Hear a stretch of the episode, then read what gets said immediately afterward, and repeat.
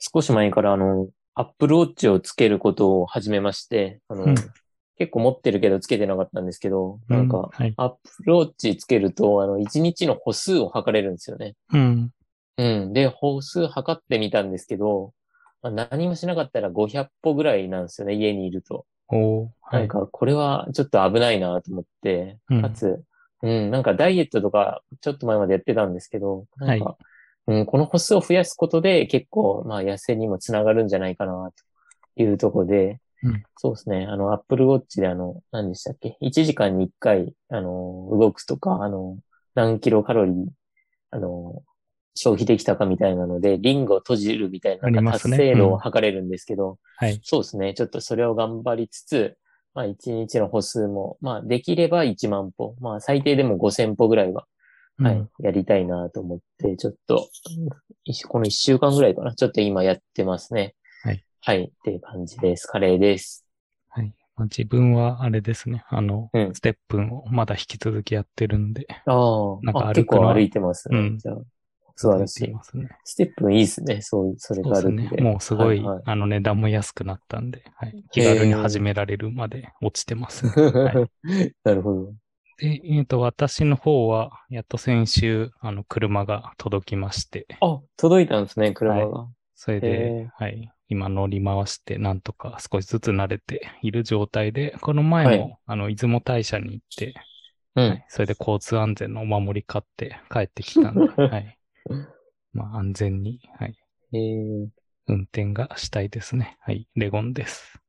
そっか。じゃあ、マニュアル車ですけど、全然、じゃあ問題なく乗れてるんですね。うーん、まあまあ、問題があるのかないのかはわかんないですけど、はい。まあ、うんそのうちなんか、車載動画とかもは GoPro いとか乗っけてやろうかなとも、おはい、考えてるんで、はい、はい、はいはい。いいっすね。ちょっと、まあそこでどんだけあの、はい、時には乗せてください。はい、いいですよ。はい。はい。えー、このポッドキャストでは、レゴンとカグレがカグルを中心としたデータサイエンス、機械学習に関連する情報、仮想通貨 XR、新しい働き方と、などについて話します。というので、えー今日は192回でしたっけ？はい。になります。えー今週の分、あ、違うな。今月の目標結果と、今週の分析コンペと雑談来週話したいことという3つですね。はい。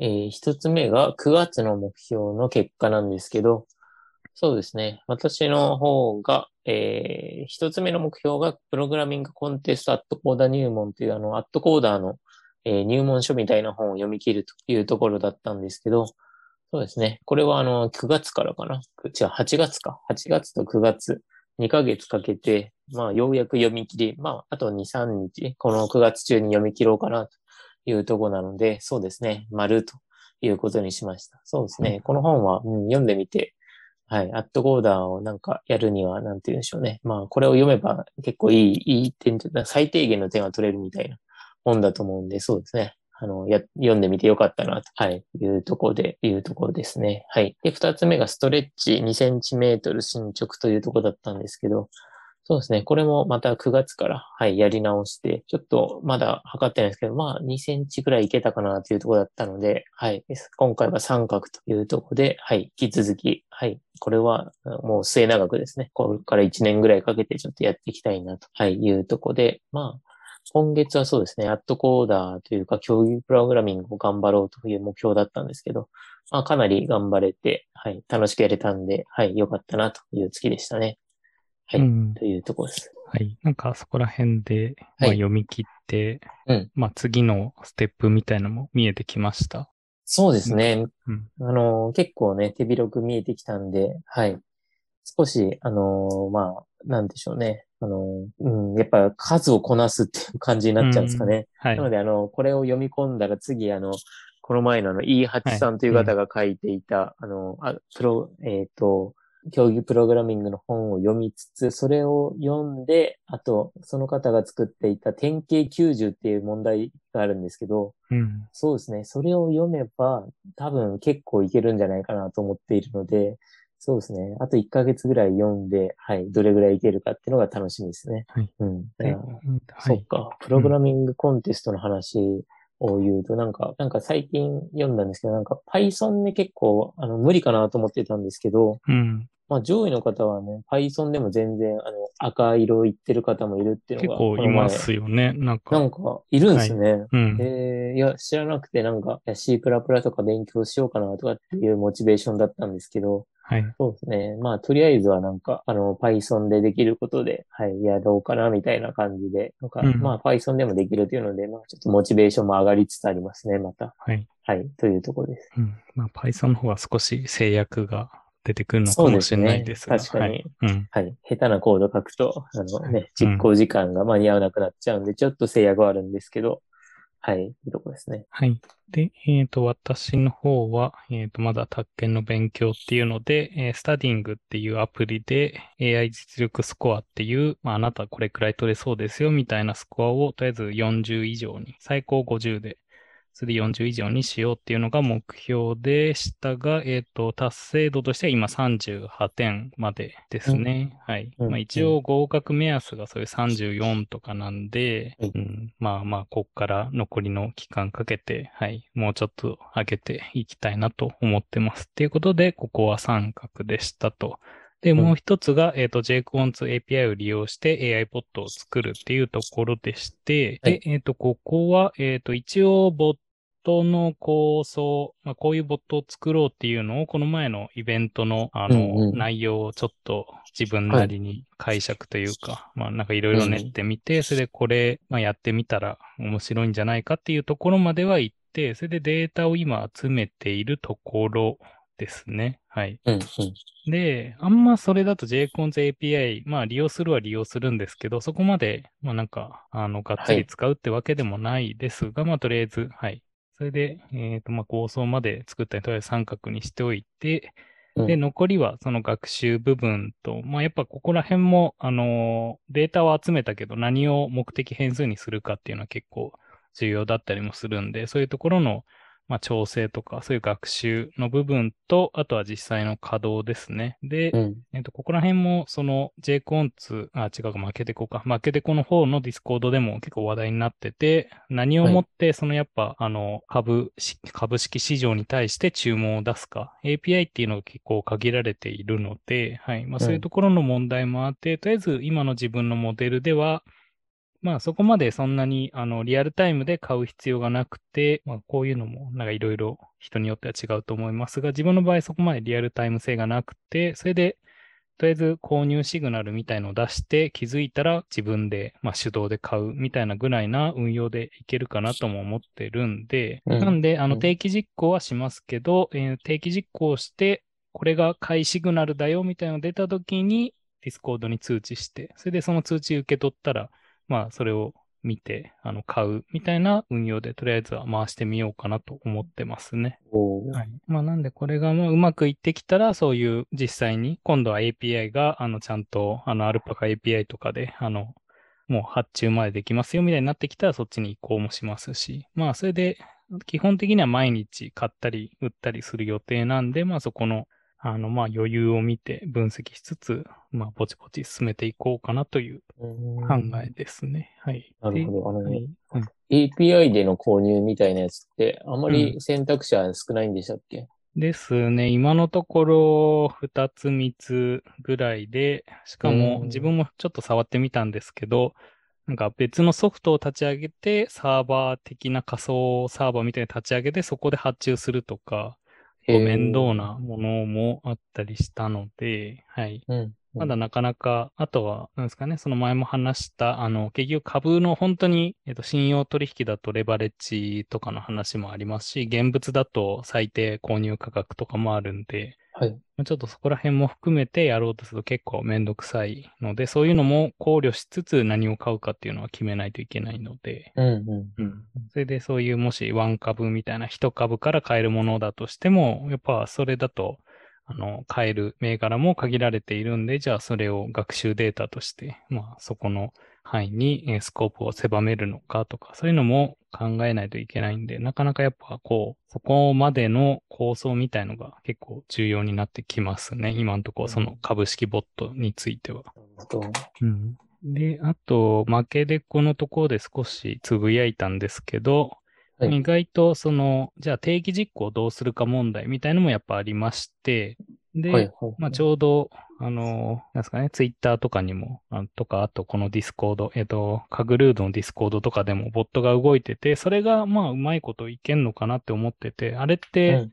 あの Google の Cloud Run っていう、まあ、サーバーレスのものですね、を定期実行で Python で動かして、 Kaggle の API 叩いて、あの、ディスコードに投稿するみたいなことをやっているんで、同じように、えー出来合いのモデル、出来上がったモデルをもう Docker みたいな形でアデプロイして、それで Docker を定期的に動かせば、あの、発注というか、まあ、シグナルを出せるみたいなのはできそうなんで、ちょっとそこら辺も書いたら、なんかコード公開して、それでもしできそうだったらマケデコとかで、なんか勉強会がてら、なんか発表とかしようかなとかも考えてますね。はい、はい、はい。めちゃくちゃ需要がありそうですね。うん。まあ、やっぱ、ここら辺も、最初はその、えっ、と、バーテフでしたっけ？バーテックス？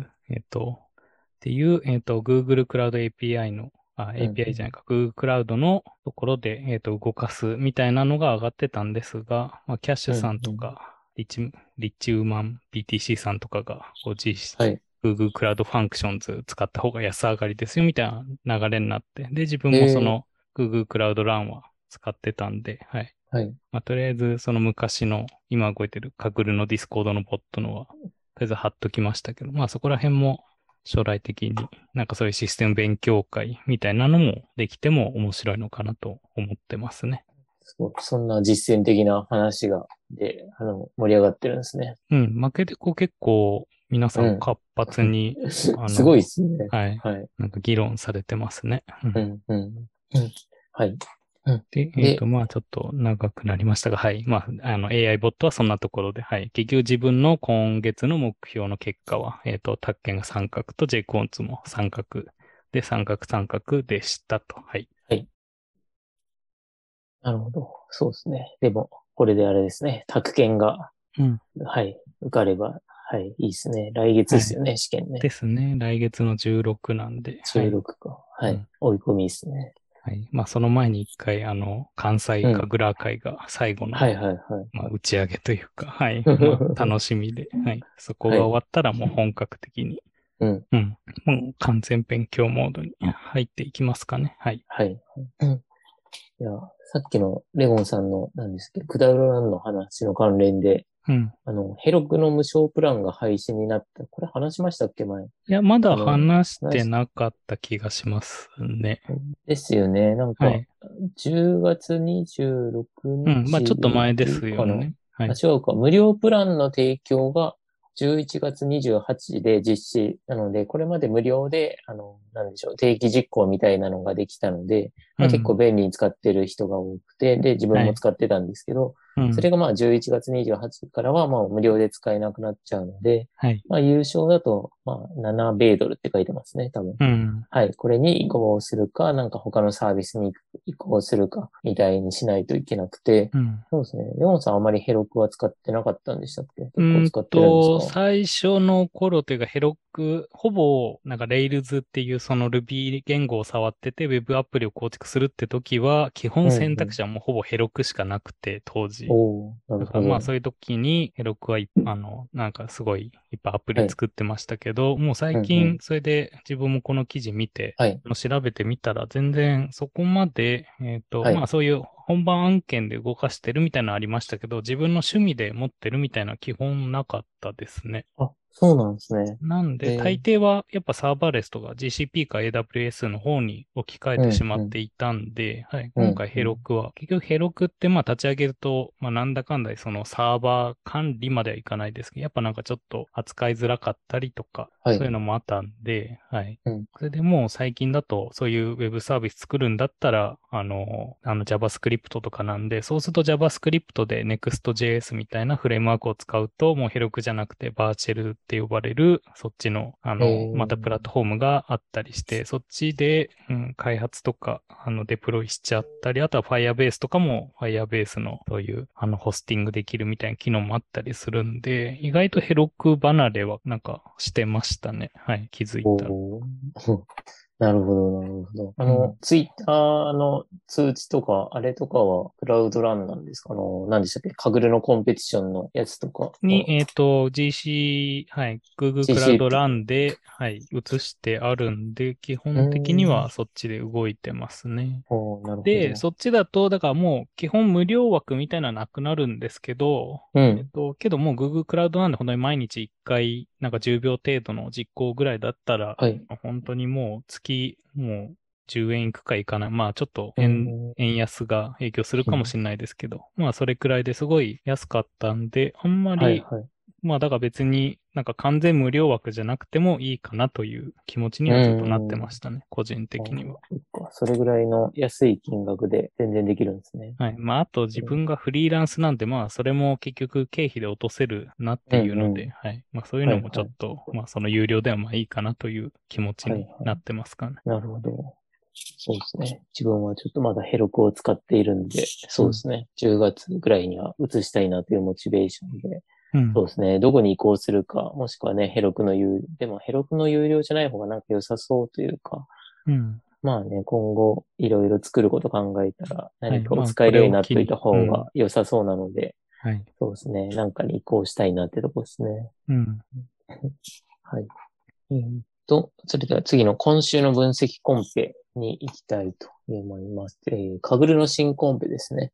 はい。えー、カグルで、えー新しいコンペが出て、で、うんと、えーリリースされてまして、ちょっとなんて読むかわかんないんですけど、まあ NESP と頭文字取って NESP コンペと呼んでる人が多かったですね。はい。で、えーで、コンペのテーマとしては、酵素の熱安定性の予測ということで、えーアミノ酸の配列と、えーペーハーとアルファフォールドの、えー行動予測から、えー何度でその酵素が融解するかという温度を予測するというコンペが、はい、になっているそうですね。うん。うん。はい。そういうコンペだということで、まあ、コードコンペではなくて、それで、えー来年の1月3日までのコンペというところですね。はい。うん。たまにこういうなんか分子系なり、あのうん塩基配列系のコンペがこれまでもあった気がするので、はい。はい、そうですね。多分そういう流れで、今回はそうですね、誘拐温度というのに、これ自体は多分初なんじゃないかなと思うんでうすけど、ん。はい。そうですね。内容的には、まあ、テーブルコンペにはなるんですかね、一応。そうですね。一応テーブルですね。うん。うん。ただ、なんかあの、自然言語系のモデルなりうん。になるんですかね。このね、あの、うん塩基の並びを、アミノ酸の配列の並びをね、入れてみたいな予測が、はないすはいるしそうなので、うん。そうですね。これも、そうですね。専門家の人とかが参加したら面白そうですね。うん。うん。うん。何に使うって書いてあったのかなこれは。なんか、結構、あ酵素の安定性に関する熱い思いがオーバービューのとこに書かれていて、うん。うん、なんかそうですね。結構、これが重要だよみたいなことを書いていたので、はい。うん、なんかそうですね。もしね、上位になったら自分のモデルなり発見なりがそういうところに活かされると思うと結構面白そうなコンペではありますね。うん。うん。はい。コンペとしては、今回、この、えー、コンペが一つ新しいコンペが出まして、そうですね。それでもコンペ自体は今少ないのかな ?6 個ぐらいしかなさそうなので、うんメダルありとか賞金、メダルありのコンペとしては、はい。はい。そうですね。もう、あの、期限が1月とだったので、うん。はい。もうね、来年の1月までなんだなとか、年末が近づいてきたなってとこですね。はい。はい。うん。そうっすね。他のうんコ。ンペとかも、まあ、あと1、2週間で終わったりするんで、そうするとまた新しいのが、うん。こべこうん出てきそうな感じもしますね。そうですね。うん。うん。面白そうなコンペだったんですけどね。あの DFL のサッカーコンペとか、うん。はい。Google ユニバーサルイメージのエンブリング作るやつとか、そうですね。でも全然やれてないですけど、結構盛り上がってますね。この DLF のサッカーコンペなんとかは。はい。はい。本当だ。日本勢の方も。そうですね。日本勢が上位にいるという意味で、うん。Twitter で見かけるという感じですね。はい。ユニバーサルイメージの方はあんまり見ないですけど、うん。こっちも、ああ、でもこっちでもやってる方が、ね、いますね。うん。はい。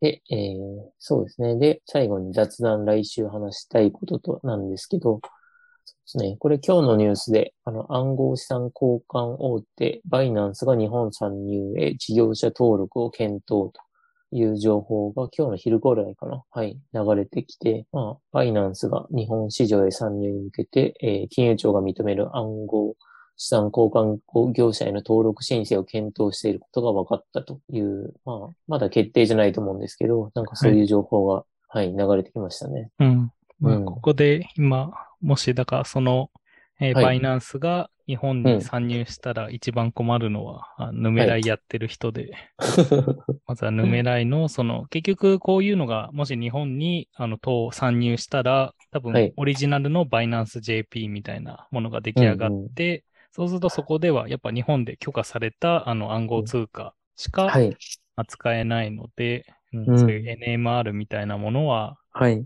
けど、かといって、その、今まであったそのバイナンスの方のアカウントはもう基本的に日本国籍で登録している人は使えなくなるとか、IP でもう使えなくなるはずなんで、なんで基本的にはその、うんうん、もうバイナンスで NMR は、まあ、売買できないですよとか、はい。はいはい。自分ももしかしたらバイナンス、バイナンスも結構自分はやっぱ使ってて、はい。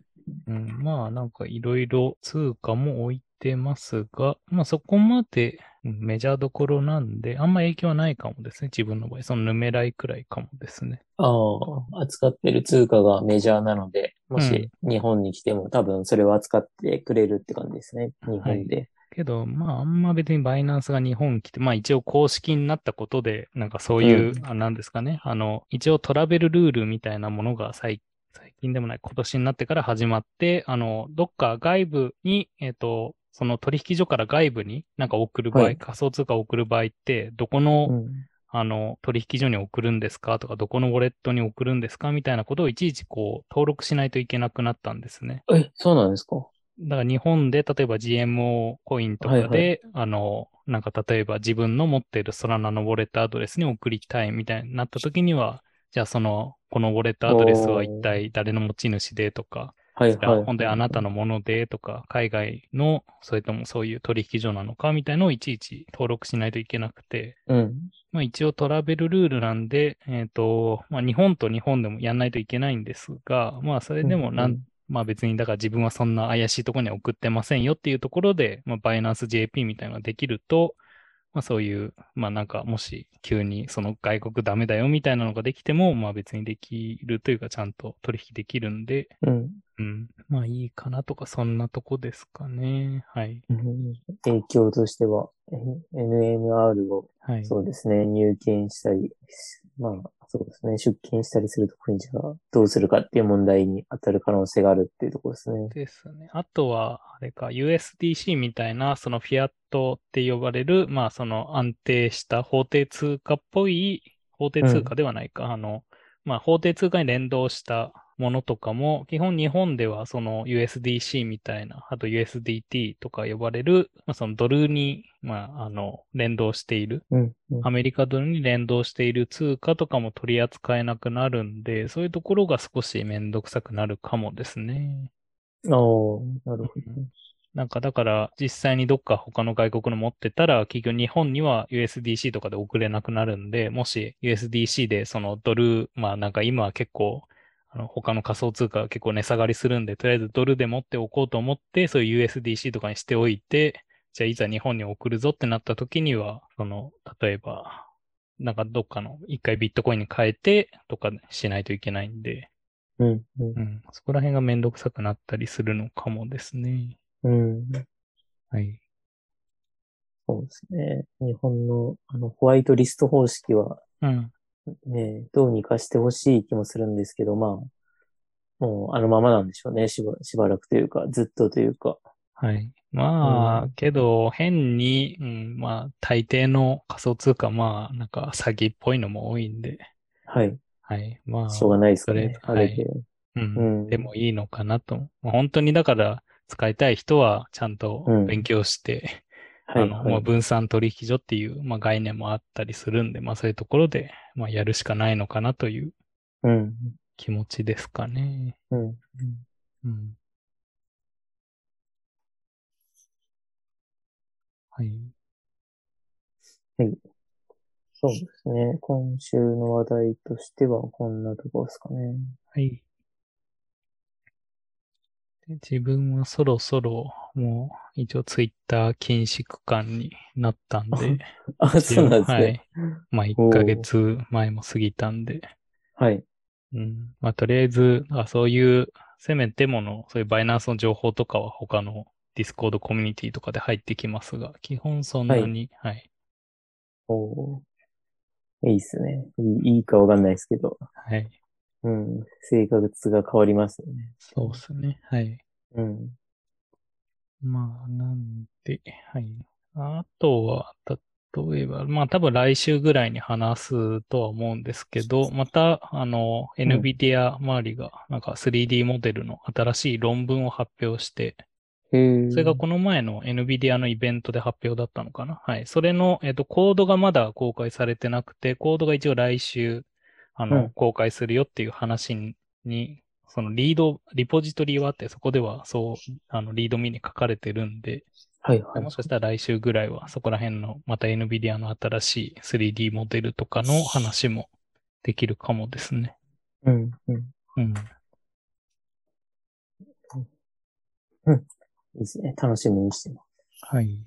す。うん。